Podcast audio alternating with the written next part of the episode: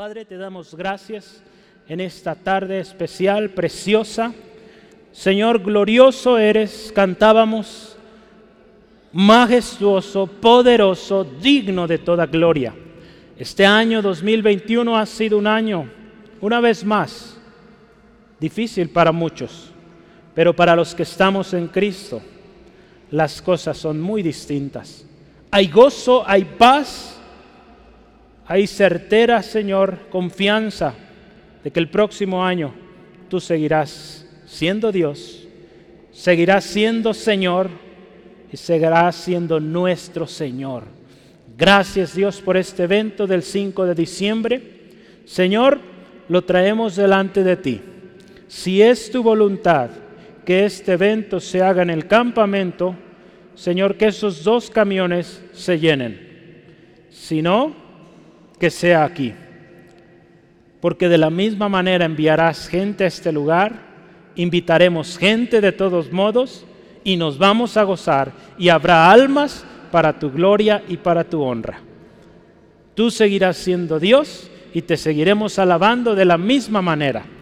Señor, y ahora que nos disponemos a escudriñar tu palabra, pedimos, Señor, ministres esta tarde nuestro corazón que tu Espíritu Santo, Señor, hable lo más profundo de nuestro corazón, aquello, Señor, que necesita un cambio, aquello que está dolido, Señor, que está en aflicción, que sea hoy reconfortado por el poder de tu palabra, Señor. Pedimos todo esto en el nombre de Jesucristo, Señor de señores. Amén. Amén. Gloria al Señor. Jesús sí quiere y puede hacerlo. Sí, amén. Él sí quiere y puede hacerlo, hermano, hermana. No sé con qué situación vienes hoy tu amigo, amiga, hermano, hermana, pero Jesús, te quiero decir, sí quiere y puede. Entonces, ¿dónde queda la otra parte? Ahí, tu fe. ¿Estás creyendo que Jesús puede, que Jesús quiere? Vas a verlo y vas a ver la realidad en tu vida. Cada historia que usted y yo encontramos en la Biblia tiene una riqueza tremenda. Por más que lo leemos, cada año como iglesia leemos la Biblia completa, lo volvemos a leer y cada vez que pasamos por esas eh, diferentes historias nos apasionamos. Yo sé que para muchos hay favoritas historias en la Biblia. ¿Cuántos tienen una historia favorita en la Biblia? Sí, amén. Yo creo que la mayoría tenemos historias favoritas que nos encanta y las veríamos 20 veces porque hay mucha acción, mucha emoción, mucha gloria de Dios ahí sobre todo. Pues hay mucha más riqueza que vamos a encontrar y seguiremos encontrando porque la palabra de Dios es palabra viva, no es palabra muerta. Muchos libros se han escrito y están muertas esas letras porque no, no tienen esencia, no tienen eh, actividad, no se mueve pero la palabra de Dios es viva. Si usted va a la palabra, aunque fue escrita hace miles de años, muchos libros, los vuelve a leer y eso trae vida otra vez a usted, a su corazón. Usted habla esas palabras y es vida para otros. Entonces la palabra de Dios sigue siendo vida, sigue siendo eficaz. La palabra de Dios, acuérdese, dice la palabra ahí, estos últimos días hemos estado leyendo, si va en su plan de lectura, el Salmo 119.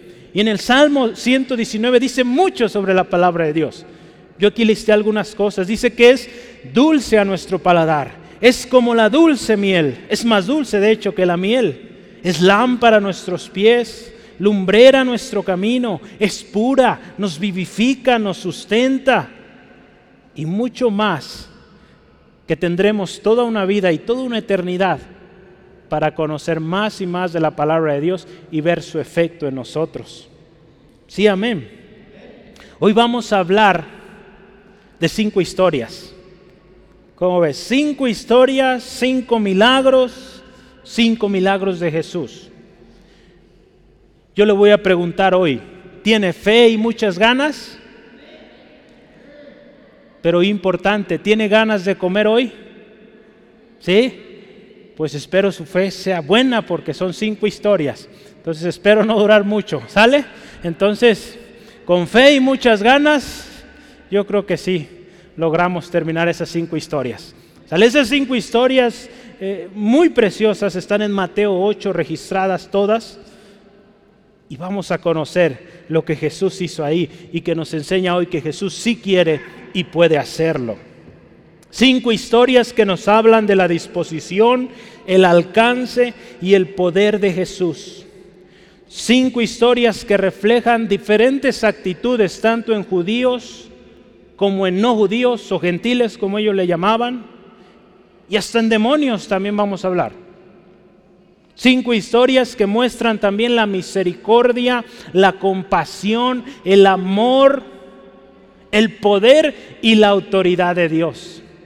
Cinco historias, créame que van a impresionarnos. Aunque usted ya las ha escuchado, yo he pasado por ese texto desde muy pequeño. De hecho, yo empecé a leer la Biblia y leía el Nuevo Testamento. Entonces estoy seguro que esa historia la ha leído más que las que están en el Antiguo. entonces, ¿está listo? ¿Sí? Estamos, fíjese, yo aquí le escribí esto. Estamos por entrar en un maratón de historias. Ya no solo hoy, la vida es un maratón, ¿verdad? Donde cada estación en el camino tendrá una palabra poderosa para usted y refrescante para seguir su camino hasta el final. Yo tengo un par de colegas, de hecho más, yo creo, que corren maratones. Un maratón es aproximadamente 41 kilómetros. Fíjense, es, algo extenso esto. Y, y ellos me platican cómo es esto. Yo no he tenido eh, la oportunidad, me invitan, pero tengo una limitante, ¿ya? no puedo, me canso. Entonces, espero algún día hacerlo, al menos un medio maratón, que es la mitad, 20 kilómetros, puede que sí. Tengo un colega que ya me dijo, ve, te voy a llevar a hacer ejercicio. Le dije, bueno, vamos a intentarlo.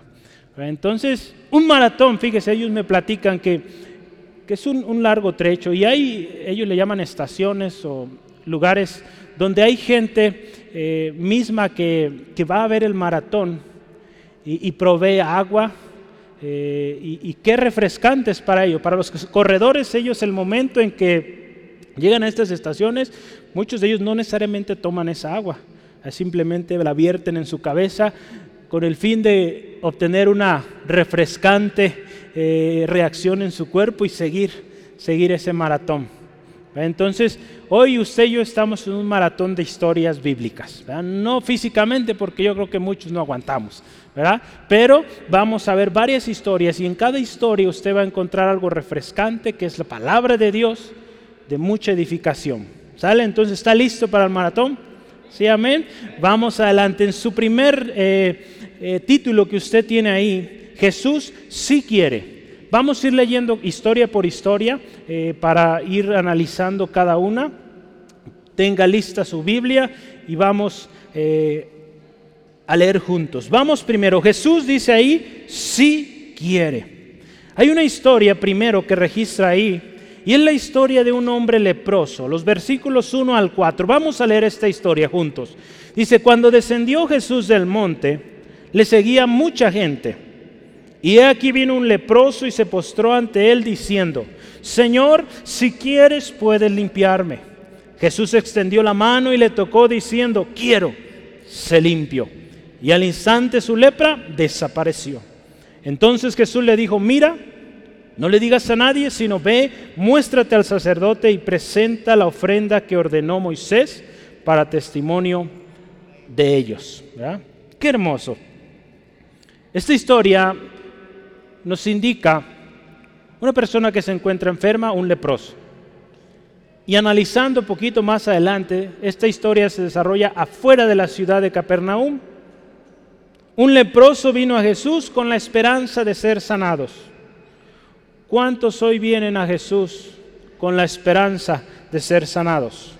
Con la esperanza de ser fortalecidos. ¿Cuántos? Amén, yo creo que todos venimos con la esperanza de que nuestro Salvador tiene algo hoy para nosotros. Ese hombre así, él escuchó de Jesús, que Jesús se acercaba a esa ciudad y él vino con una esperanza. En aquel tiempo, hermano, hermana, los leprosos, los leprosos eran personas que tenían que alejarse. Déjenme le platico un poquito de la lepra. ¿Qué es la lepra? Hoy en día ya no vemos mucho la lepra. ¿verdad? Proviene de una palabra que se llama leprus. Pero es una de las peores enfermedades que el ser humano podría experimentar. ¿Por qué? Porque lo que sucede es que entra en el cuerpo una bacteria, tiene un nombre bien raro, se lo voy a tratar de decir, dice Microbacterium leprae, imagínense, está, está raro el nombre, imagínense cómo está la enfermedad, pues mucho peor ¿eh? que el nombre. Entonces, era una enfermedad tremenda que, ocurría normalmente en la piel, de tal manera que, que la piel se iba descomponiendo. En algunos casos se llegaba a desprender la piel. Era algo muy, muy, muy triste, muy doloroso la persona que lo vivía. Además de que era contagioso. La palabra de Dios, si usted ve y analiza eh, los primeros libros de la Biblia, en la ley había restricciones muy especiales para las personas que se enfermaban de esto. Tenían que alejarse del pueblo, porque esto era contagioso. Se consideraba algo impuro. Yo quisiera que me acompañe y vea conmigo esas o parte de esas reglas ahí en Levítico 13. Yo quiero, y empiezo con esto porque quiero que usted comprenda cómo vivía este hombre. Este hombre estaba enfermo de lepra. Como le digo, hoy ya no existe eso. Si llegara a haber una enfermedad, hoy en día hay tratamientos de 6 a 12 meses, según estudios que se han hecho, con los cuales pueden ser curados. Pero en aquel tiempo no existía cura para esto. Solo Dios podía hacer el milagro. Levítico 13, capítulo, versículo 45 al, yo puse ahí hasta el 57, es hasta el 47. Vamos a leer solo tres versículos. Dice, y el leproso, en quien hubiera llaga, llevará vestidos rasgados y su cabeza descubierta, y embosado pregonará, inmundo, inmundo.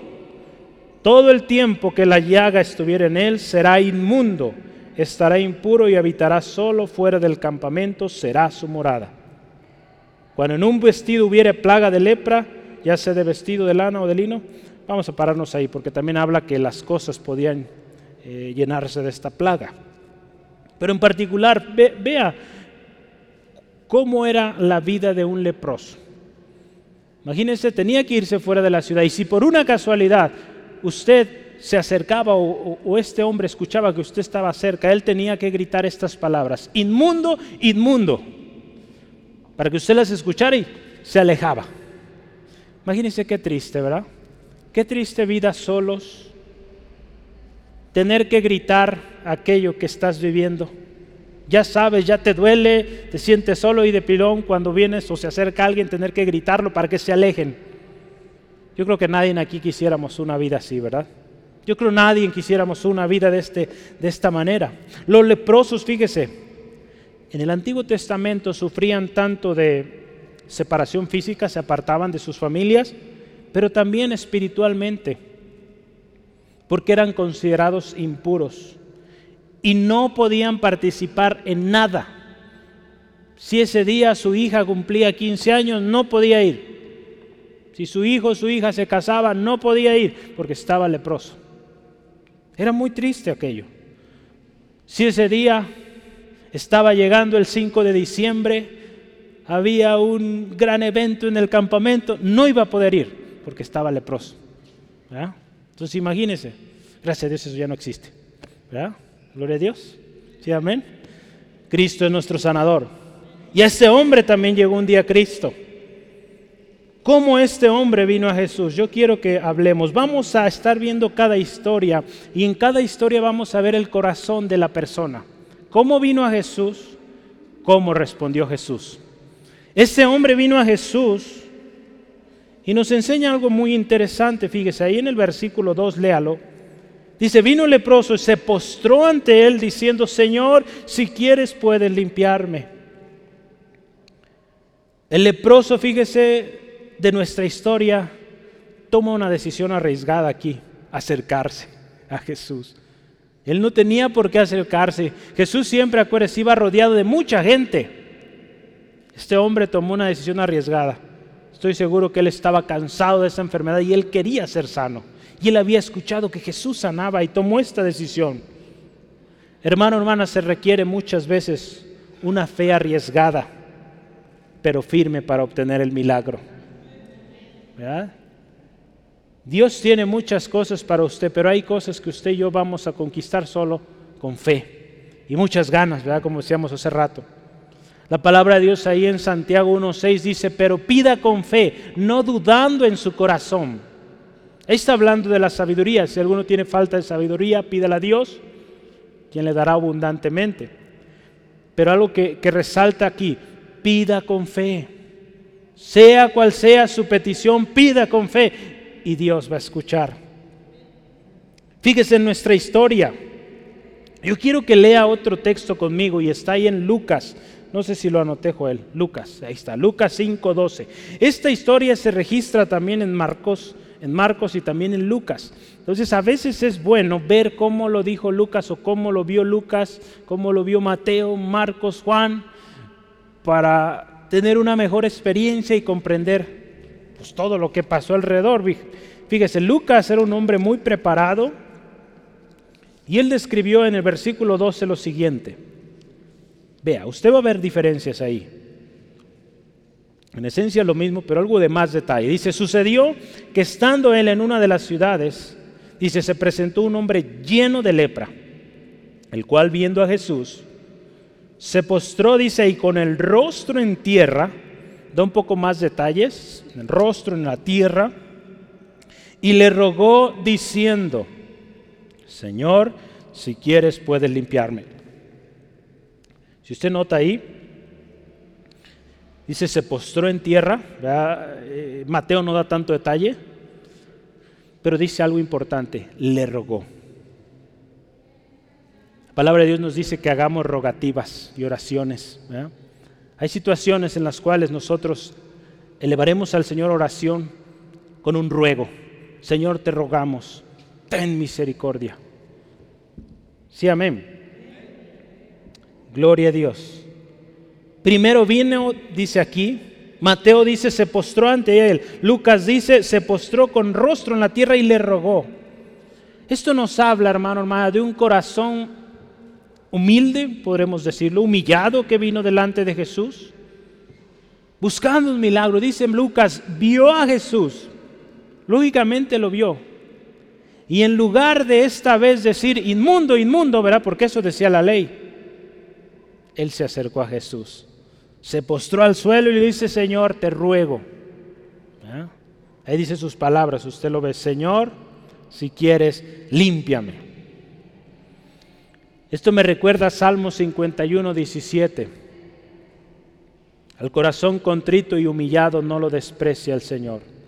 Este hombre vino con un corazón así, humillado, reconociendo que Jesús puede, que Jesús quiere. Y le dice lo siguiente, fíjese. Primero dice, se postró y le rogó. Y le dice estas palabras, Señor, si quieres, puedes limpiarme. Yo dividí esto en tres. Señor, primeramente. Señor. El leproso primeramente reconoce que Jesús es Señor. La palabra que se usó ahí, la palabra griega es curios, en hebreo es Yahvé, que es la palabra que se da al nombre de Dios. Entonces, este hombre cuando vio a Jesús dijo, este hombre es Dios, es algo divino. Y se acercó a él diciendo, Señor Dios. Él vio en Jesús algo muy distinto que cualquier hombre. Cuando venimos al Señor, la primera cosa que debemos hacer es reconocer que Él es el Señor. Y decirle, Señor, Señor Jesús. Y número dos dice ahí, si quieres. Esta fue su, su expresión, si quieres. Aquí el leproso primero reconoció que Jesús es el Señor. Pero número dos, también él reconoce y entiende que Jesús puede sanarlo, que Jesús puede limpiarlo, pero no dependía del leproso. Dependía de quién? De Jesús, que Jesús quisiera. Entonces, hermano, hermana, nuestra sanidad, aquello que usted y yo estamos rogando al Señor, no depende de nosotros. Depende de la soberana voluntad del Señor. ¿Sale? Entonces, si Él quiere, lo va a hacer. Y si no, pues no. Aunque pataleemos y hagamos lo que queramos, no va a suceder porque no está en su plan y no es de bien para usted o para mí. Entonces dice ahí, si quieres, ahí reconoce que el poder está en Jesús, pero Jesús primero tiene que decidir. Y último dice ahí, número tres, puedes limpiarme. Si usted se fija, no dice, puedes sanarme. Yo busqué en los tres eh, lugares donde se encuentra y dice limpiarme. ¿Por qué cree que dijo limpiarme? Era una enfermedad, lógicamente, pero esa enfermedad, más que físicamente, también era espiritual, que requería limpieza. Este hombre se sentía inmundo. Sus palabras tenían que decir a viva voz, estoy inmundo, estoy inmundo. Imagínense qué tremendo. Hoy en día cuando hacemos algo malo nos escondemos, no gritamos que andamos mal, ¿verdad? Pero este hombre tenía que decir, estoy impuro, estoy impuro. Era algo muy tremendo, hermano, hermana, vivir así. Y este hombre, más que todas las cosas, Señor, quiero ser limpio. No quiero ser impuro. ¿Cuántos quieren ser limpios? Yo quiero ser limpio delante del Señor. Esto habla de un corazón que se sentía tan sucio y se veía tan vil, pero vio una esperanza en Jesucristo. Ese tipo de actitud, hermano, hermana, conmueve el corazón de Dios. En una ocasión David así se sentía tan impuro, tan vil, que él clamó al Señor que lo limpiara. Me límpiame de toda mi maldad. Y esos corazones, hermano, hermana, son los que Dios escucha, los que Dios voltea a ver. Ahí en Salmos, el capítulo 51, versículo 1 y 2, si ya lo veían más adelante, Salmos 51. Este registra el momento cuando David pecó, cuando David se acostó con Betsabé, la mujer de Urías, cuando es reprendido por el profeta Natán, David se siente tan vil por lo que había hecho. Un hombre conforme al corazón de Dios, pero un hombre que cuando ofendió al Dios, a Dios se sintió tan vil, tan triste, que no tuvo otra más que venir otra vez a ese Dios, a su Señor, y decirle, Señor, límpiame Fíjese, lea estas palabras. Vamos a leer esos textos. Ten piedad de mí, oh Dios, conforme a tu misericordia, conforme a la multitud de tus piedades, borra mis rebeliones, lávame más y más de mi maldad y límpiame de mi pecado. Fíjese cómo empieza el Salmo David. Límpiame, Señor, no estoy limpio, necesito de ti. Versículo 7 dice, purifícame con hisopo y seré limpio, lávame y seré más blanco que la nieve. Este corazón de David muy similar al, leproso. Reconocen que son impuros y piden al Señor, límpiame. Reconocen que el Señor puede y que su misericordia es grande, pero del Señor depende que la limpieza venga. La sanidad vino, la limpieza vino para este hombre. Este hombre, usted puede ver la historia al final, dice, entonces Jesús le dijo, ¿verdad? Versículo 3, perdón. Jesús dice, extendió la mano Vamos a ver la respuesta de Jesús. Vea el versículo 3. ¿Qué dice ahí? Jesús extendió la mano, le tocó diciendo, quiero, se limpio. ¿Y qué dice ahí? Al instante el hombre fue limpio. Jesús, hermano, hermana, es misericordioso. Algo bueno de ver las historias en los diferentes evangelios es que yo encontré algo más. Marcos 1.41, donde también se registra esta historia, Marcos dijo, y Jesús teniendo misericordia de él. Mateo no lo dice, ¿verdad? Mateo se va eh, directo y dice, Jesús extendió la mano y lo tocó y adelante. Pero Marcos, que podríamos decir, Marcos lo hizo muy rápido, 16 capítulos y acabó, pero Marcos añadió esto, Jesús fue misericordioso. Él es misericordioso. Usted recuerda las palabras de David. Él es misericordioso. Y después dice, extendió la mano y le tocó. Para el pueblo de Israel, tocar a un leproso era un pecado, era algo impuro. Ahí en Levítico, si gusta tomar nota de este pasaje, Levítico capítulo 5, versículo 3, aquel que tocaba un leproso o algo infectado por lepra era impuro. automáticamente se convertía en impuro. Se haya o no enfermado, quedaba impuro. Pero este gesto de Jesús, de extender su mano y tocarlo aún con su impureza, hermano, hermana, fue, yo creo que algo maravilloso para este hombre. Esto significó, número uno, que Jesús lo aceptaba. Que Jesús lo aceptaba, hermano, hermana que algo que era considerado como sucio para el mundo, Cristo Jesús lo tocó. De ahí nos agarró el Señor, amén. Sucios de lo vil, lo despreciado, de ahí Señor extendió su mano y nos tomó, hermano, hermana. ¿Cómo no agradecerle? ¿Cómo no alabarle? Porque ahí donde estamos, ahí el Señor nos sacó. A este hombre sucio, impuro, el Señor extendió su mano y lo tocó y le dijo, si quiero, se limpio. Qué hermoso es nuestro Señor. La compasión de ahí mostrada todo su esplendor. Tocarle también mostró el poder de Jesús para sanar. Porque otra persona, si lo tocaba, muy probable obtendría las bacterias y se enfermaría. Pero Jesús Todopoderoso lo tocó y este hombre fue sano, fue limpio. Dios dijo, en este caso Jesús, en su deidad, quiero ser limpio. Jesús quiso y ordenó la limpieza del leproso. Acuérdese, la respuesta de Dios no depende de nosotros, depende de Él. Y es Él el que va a dar la respuesta. Y aquí Jesús dijo, quiero. Y si Él quiere, pues gloria a Dios. Si Él no quiere, también hermano, hermana, aprendamos a obedecer su soberana voluntad y aceptarla. La palabra de Dios en Romanos 9:16 dice, así que no depende del que quiere, ni del que corre, sino del que Dios tiene misericordia.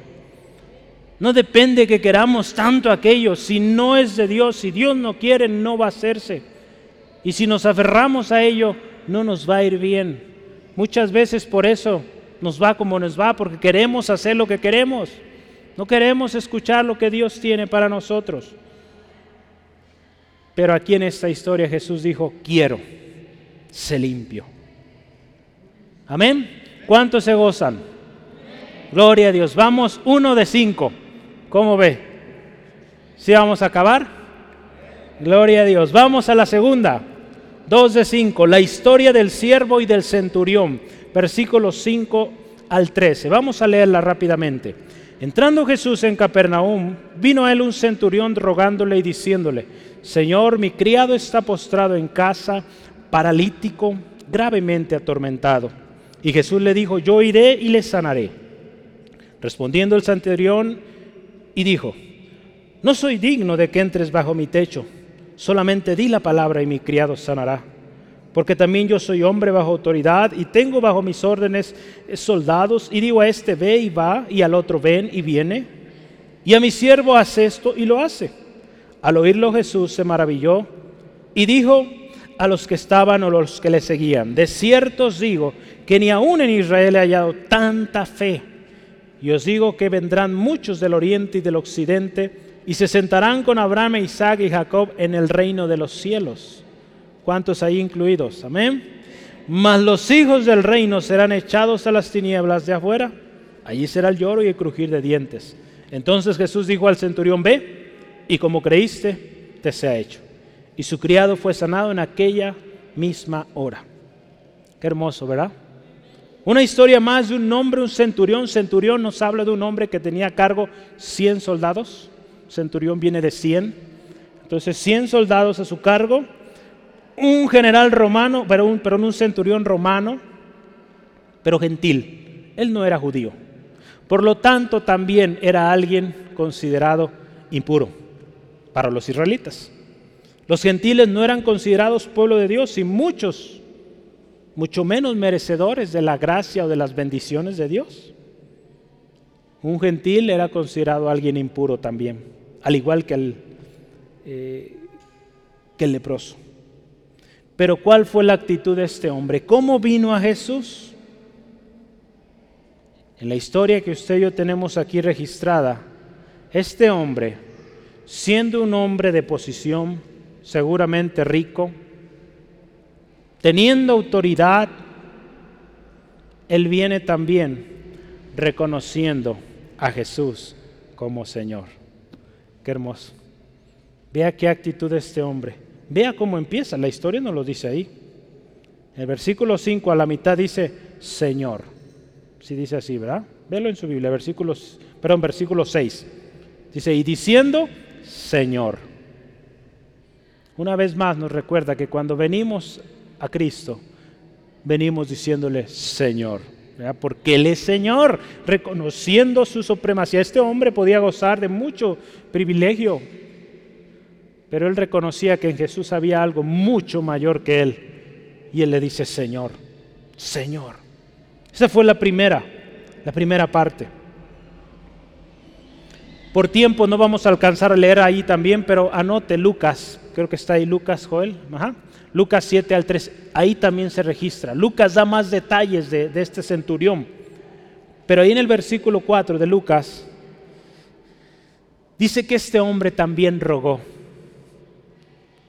Usted ya leyó la historia, ¿verdad? Él vino a Jesús y le dijo, tengo un siervo enfermo.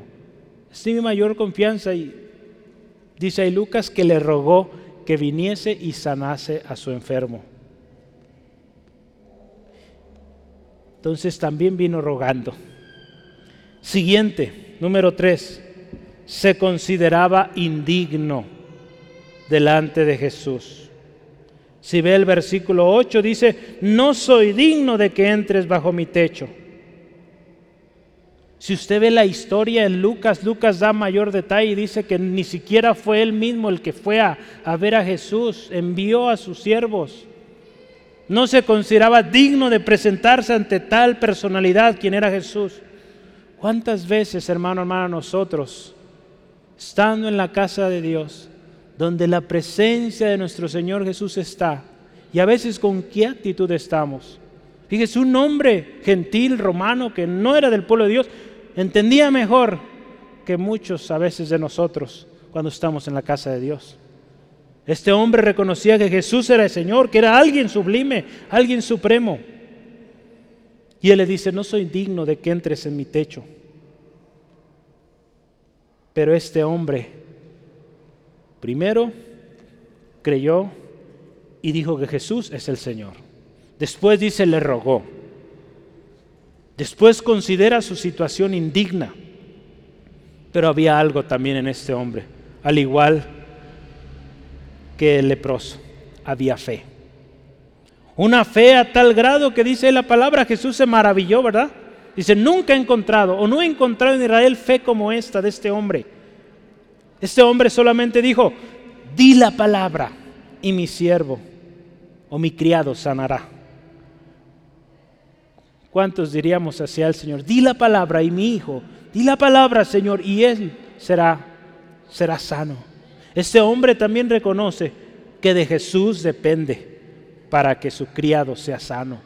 Él no dijo quieres, pero con esta expresión, di la palabra, de ti depende de que mi criado sea sano. Yo ya quizá he invertido mucho y no ha sanado. Vengo a ti, Señor, sánale. Pero di la palabra. ¿Qué hizo Jesús? Dio la palabra y vino la sanidad. ¿Qué respondió Jesús? Primeramente en el versículo 10 usted ve, Jesús reconoció la fe de este hombre. Jesús reconoció la fe de este hombre y si se fija, vamos a leer el versículo 10 rápidamente.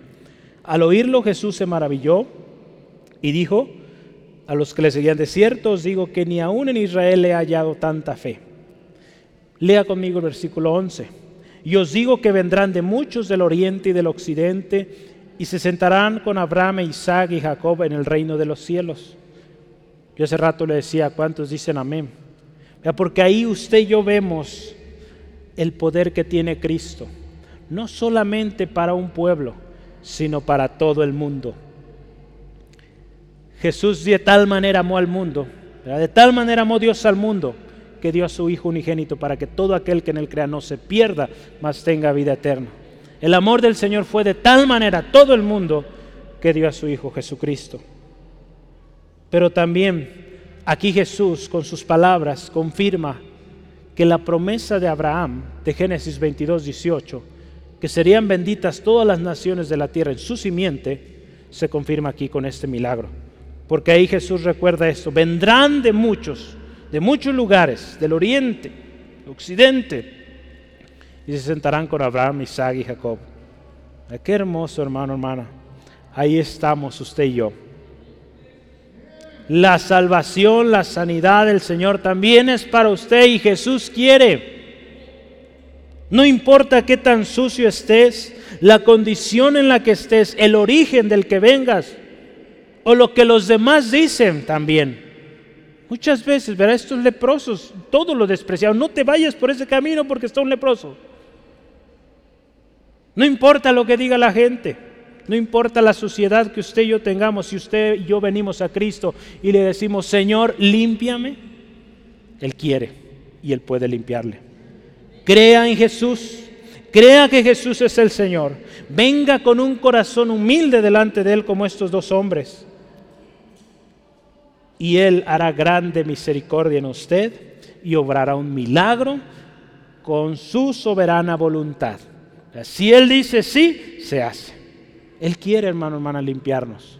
Hoy en día hay muchas cosas que quizá usted y yo hemos hecho, que nos consideramos viles, que no somos merecedores de esto, de aquello.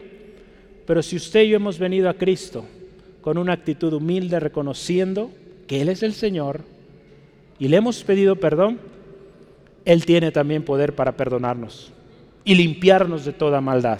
¿Sí, amén? ¿Sí se goza por esto? Amén, gloria a Dios. Dos de cinco. ¿Listo?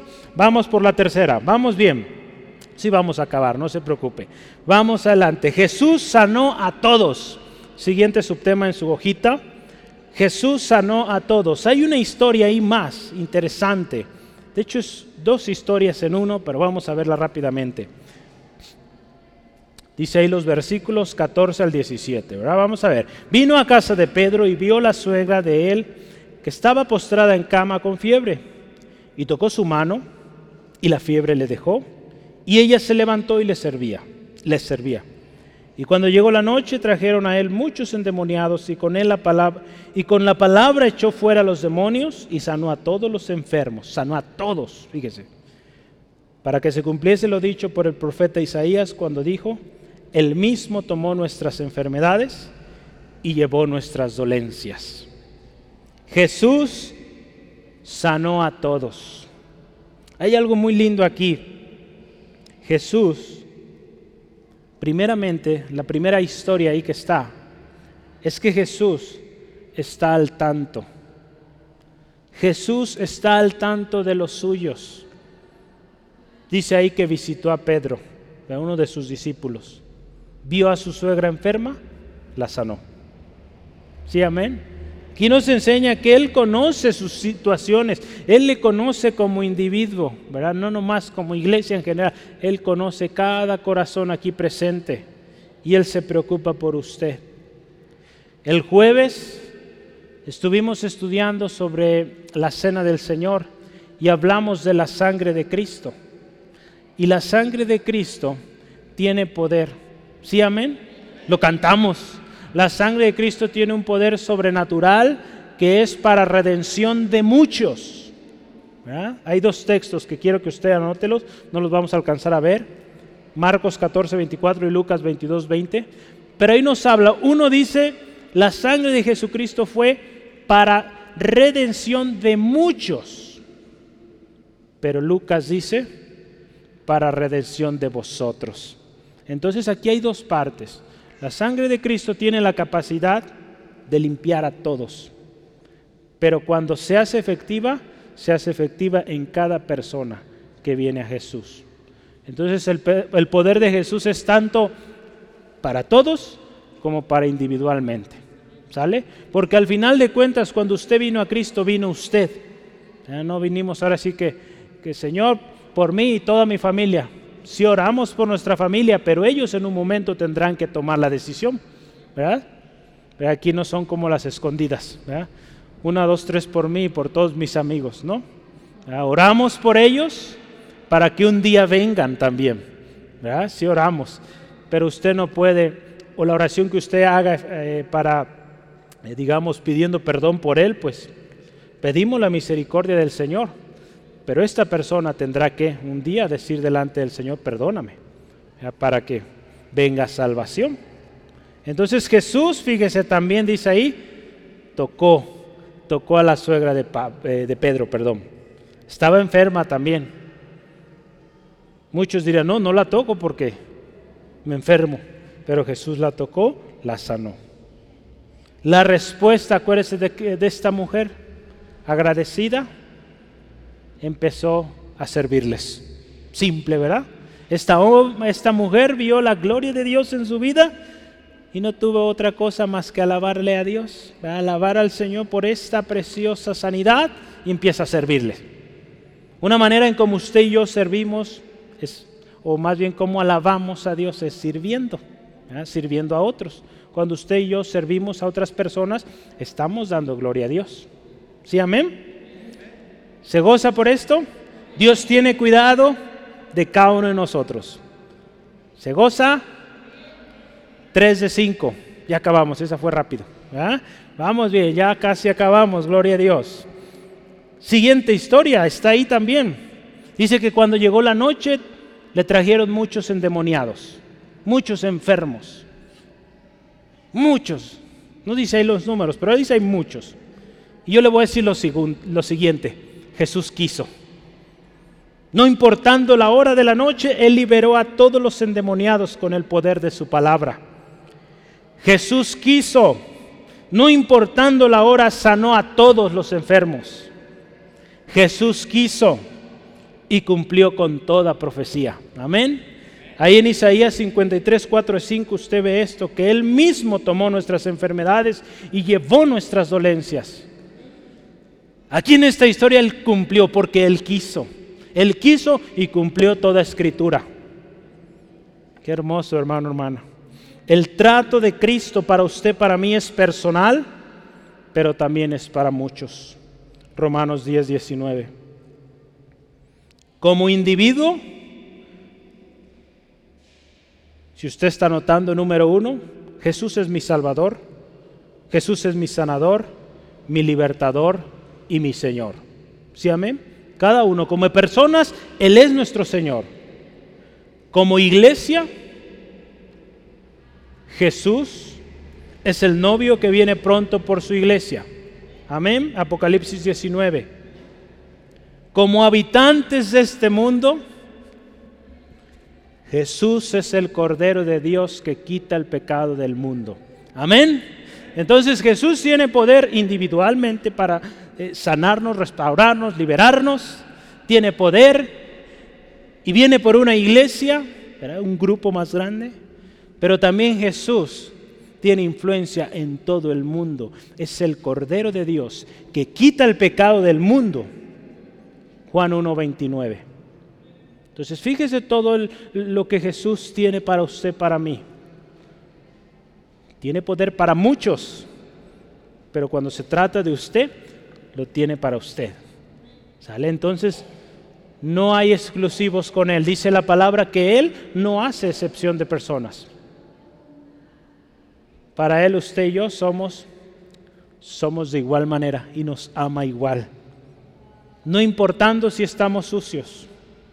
Si usted y yo venimos a Él humillados, Él reconoce, Él ve nuestra fe y conforme a nuestra fe hace. ¿Se goza por esto? Cuatro de cinco. ¿Vio qué rápido? Última. Jesús puede. Jesús puede. Amén. Jesús puede calmar la tempestad. Cuatro de cinco yo dije, me adelanté. La tres está, esta era 3.5, pero hay un par más, pero son cortas también.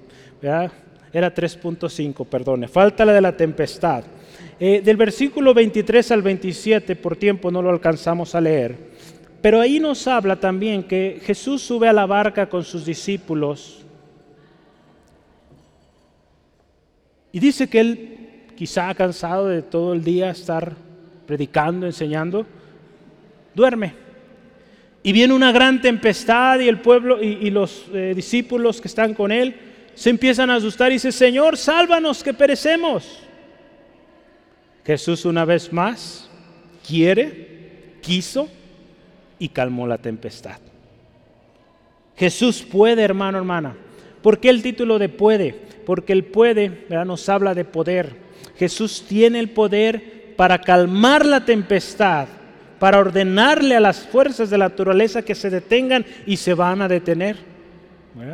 Dios tiene cuidado de nosotros, Jesús tiene cuidado de los suyos y escucha cuando clamamos. Cuando Jesús dice ahí la palabra, ordenó a las aguas se calmaran, dice que vino una gran bonanza. Hermano, hermana, yo quiero leer esto. La tempestad es grande, el gigante parece invencible, la lucha es imposible, la enfermedad es incurable. Nosotros somos tan diminutos. ¿Cuántas veces hemos dicho esto? Pero con Cristo en la barca, nosotros somos más que vencedores. Porque en Cristo todo lo podemos. Sí, amén. Tome nota de los siguientes dos versículos. Antes que todas las cosas somos más que vencedores en Cristo. Todo lo puedo en Cristo que me fortalece. Porque Jesús quiere y puede. ¿Sale? Cristo quiere y puede. Él tiene el poder, hermano, hermana. Gloria al Señor. Ahora sí, cuatro. Cuatro de cinco. ¿Sí, amén? Entonces Jesús tiene el poder para calmar cual sea la tempestad. ¿Por qué escogimos esta historia? Cada historia era un tema completo, una prédica completa, pero todas tienen un enlace tremendo ahí, de que Jesús quiere y puede. ¿Sale? Último, Jesús también nos habla de una historia ahí que echa fuera demonios. Del versículo 28 hasta el final del capítulo, nos habla de, de unos endemoniados, ¿verdad? Que estaban ahí en Gadarenos, Y dice ahí que eran feroces. Pero un enemigo no va, pero un endemoniado no va a ser amigable. Dice que salían de los sepulcros feroces en gran manera, tanto que nadie podía acercarse a ellos. Imagínense esta historia, encontrarse en esa situación, donde cerca de nuestra casa está un sepulcro, yo creo que nadie queremos vivir ahí, pero a veces pues toca, a veces donde está más barato, ni modo, así es, gloria al Señor, tenemos un lugar donde vivir, pero imagínense ahí, y que hay un hombre de estos, o dos, de pilón, tremendo, ¿no? Feroces, el enemigo es feroz, pero algo también que esta historia nos enseña es que el enemigo o el diablo y sus demonios saben que sus días están contados. ¿Sí, amén?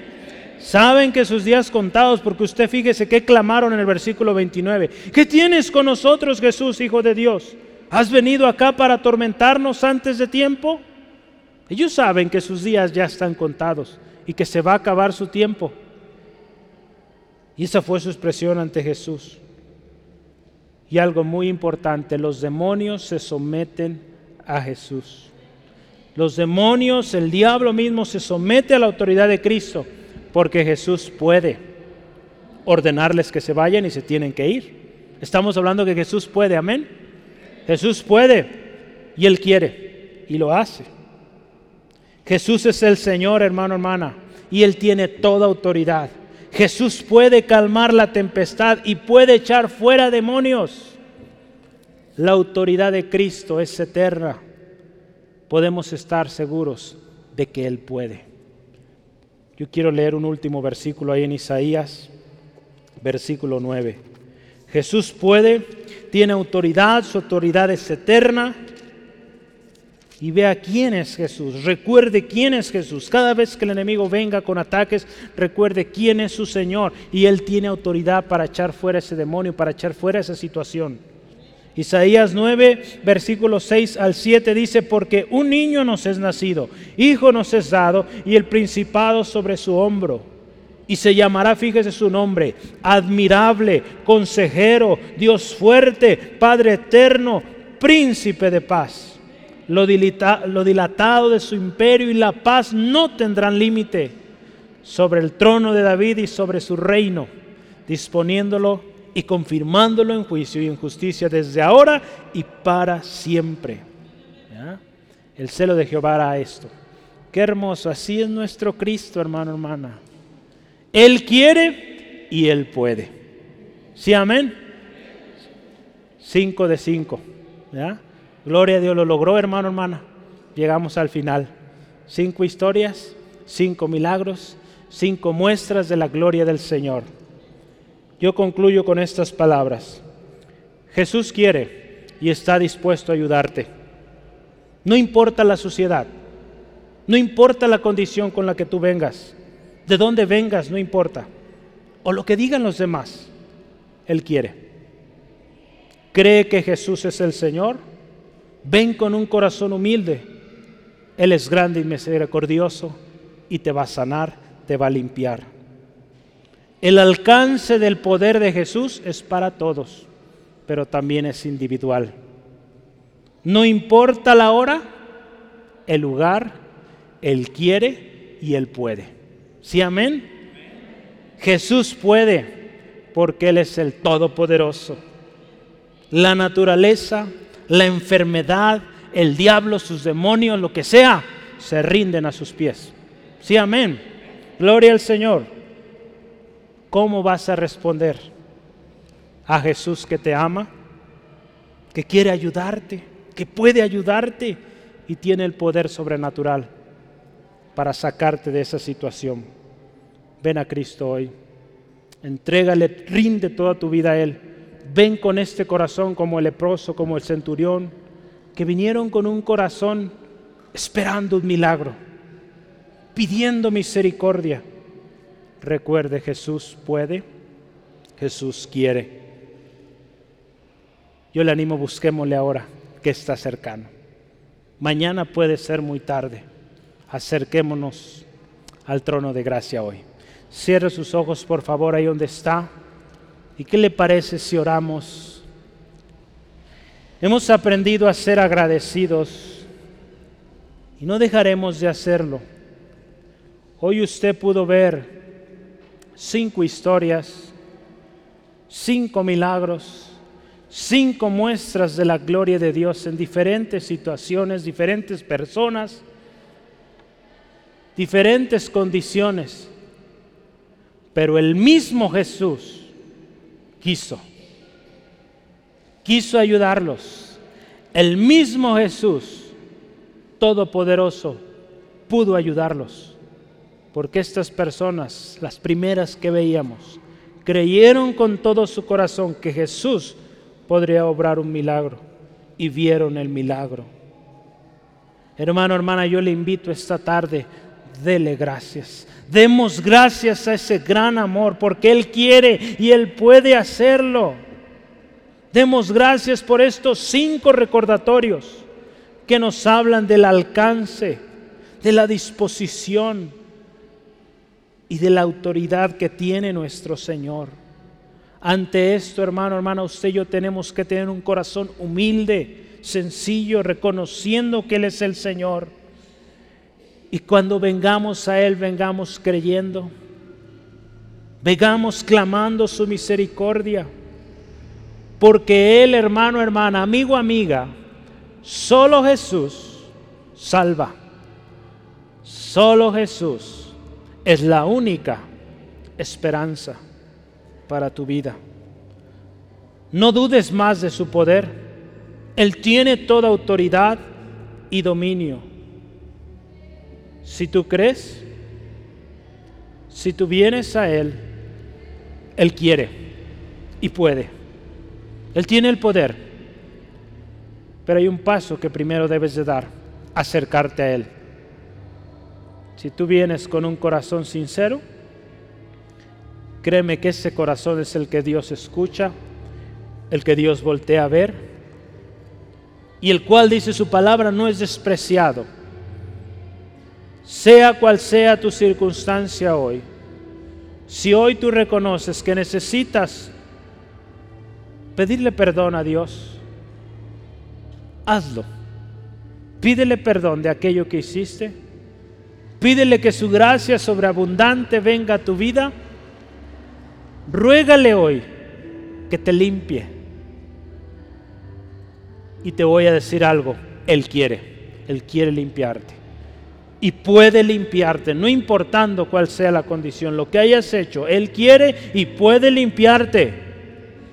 Si estás cansado ya de vivir así, has intentado y no hayas la paz, Cristo te dice, quiero y puedo hacerlo.